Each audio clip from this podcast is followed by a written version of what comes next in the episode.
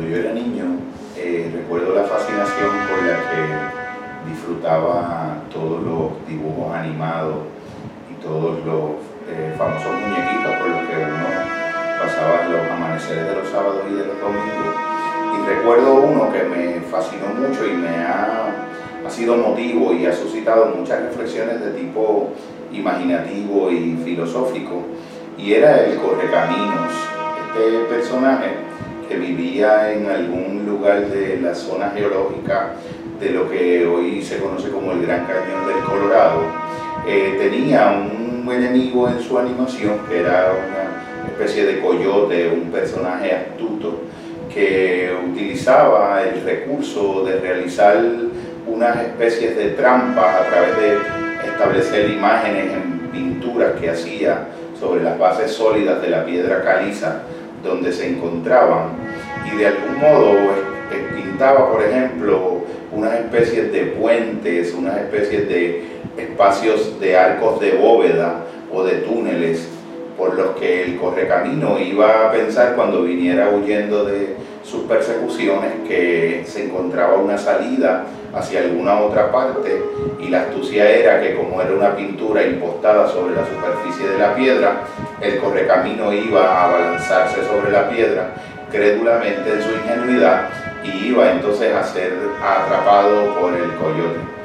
Era la sorpresa y él casi una entrada en el pensamiento mágico que las estructuras de la mente infantil permitía, la fascinación con la que uno celebraba cada momento en que el correcamino podía adentrarse a una velocidad celérrima por la pintura eh, que había pintado de la, el túnel sobre la piedra eh, el coyote. Y el coyote de algún modo eh, cuando llegaba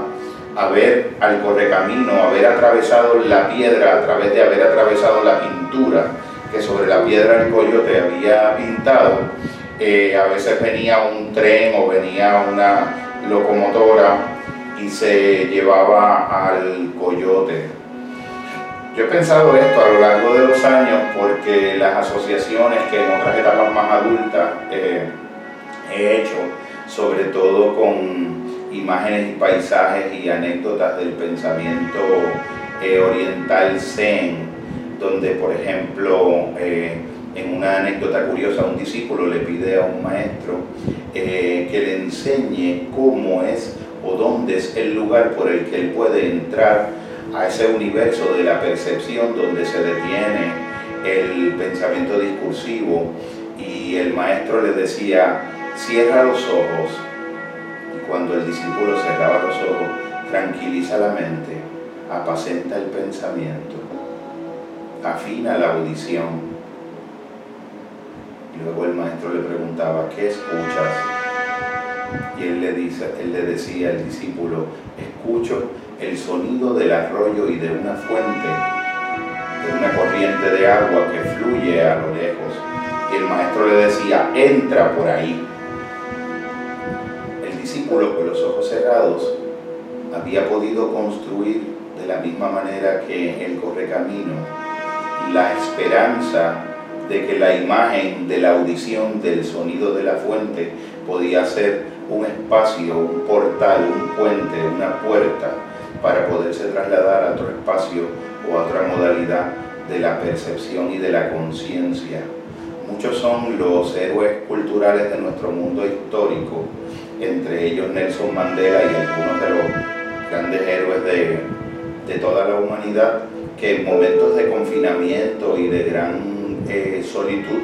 han logrado aprender el arte de la pintura y pintando en una cavidad cerrada en la superficie de una pared, una pradera, han podido atravesar la piedra sólida y la pared y han entrado en otros mundos y han podido vencer las barreras físicas del cuerpo, confinado en un lugar, en una cárcel, en una cueva o en una soledad,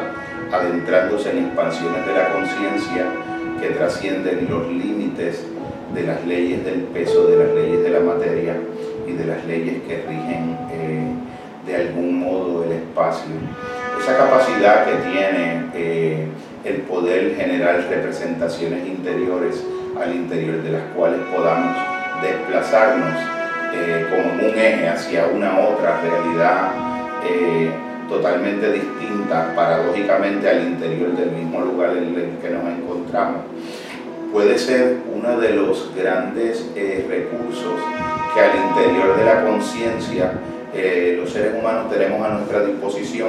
para poder crear la verdadera fuente profunda de bienestar que de algún modo no puede ser obtenido en ninguna parte, que en esa extraña ninguna parte que paradójicamente se encuentra en todas partes cuando una imagen interior del hombre puede así representárselo. Nunca una piedra en la que pueda ser pintado un camino será un límite para quien contempla la piedra. Nunca un lugar en el que pueda ser imaginada una realidad que permita un tránsito hacia otra nueva, nueva forma posible será un límite y volveremos a ser esos maravillosos niños cándidos que nos estupefaccionábamos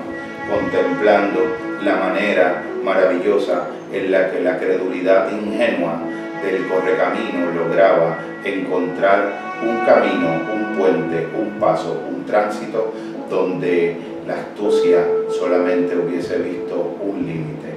Ese camino de la conciencia sigue disponible para todos nosotros al interior de toda imagen a través de la cual podamos entrar.